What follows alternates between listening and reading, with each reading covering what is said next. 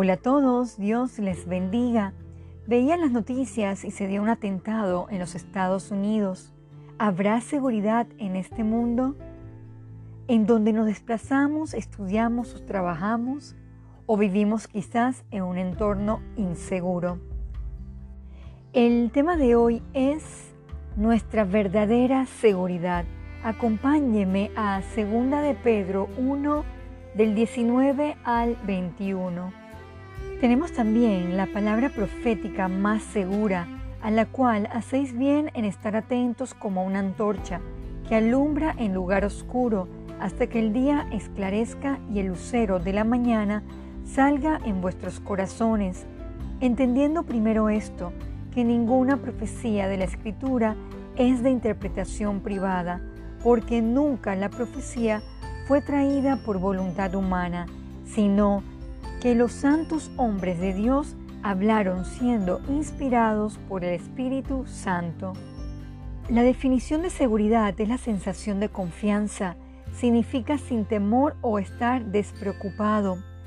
¿En qué pone usted su seguridad o confianza? ¿Se tiene en algo o en alguien? Nuestra fuerte confianza debe estar depositada en la palabra de Dios. Ella es inmutable. Leamos el Salmo 118, versículo 8. Mejor es confiar en Jehová que confiar en el hombre. Tanto mi persona como usted quizás nos hemos aferrado que una persona es nuestra seguridad, abrigo, protección, pero temo decirle que esto puede fallarle o cambiar. Aprendamos a depositar nuestra confianza en el Dios verdadero. Busquemos el Salmo 37, versículo 3. Confía en Jehová y haz el bien, y habitarás en la tierra, y te apacentarás de la verdad.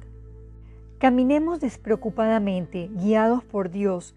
Su palabra permanece para siempre, rica en consejo y sabiduría.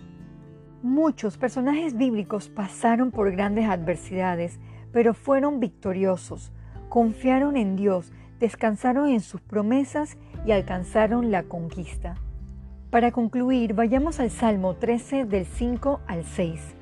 Mas yo en tu misericordia he confiado, mi corazón se alegrará en tu salvación. Cantaré a Jehová porque me ha hecho bien. No desmaye en su fe, recuerde nuestra verdadera seguridad, nuestra fuerte confianza está en Dios. Oremos.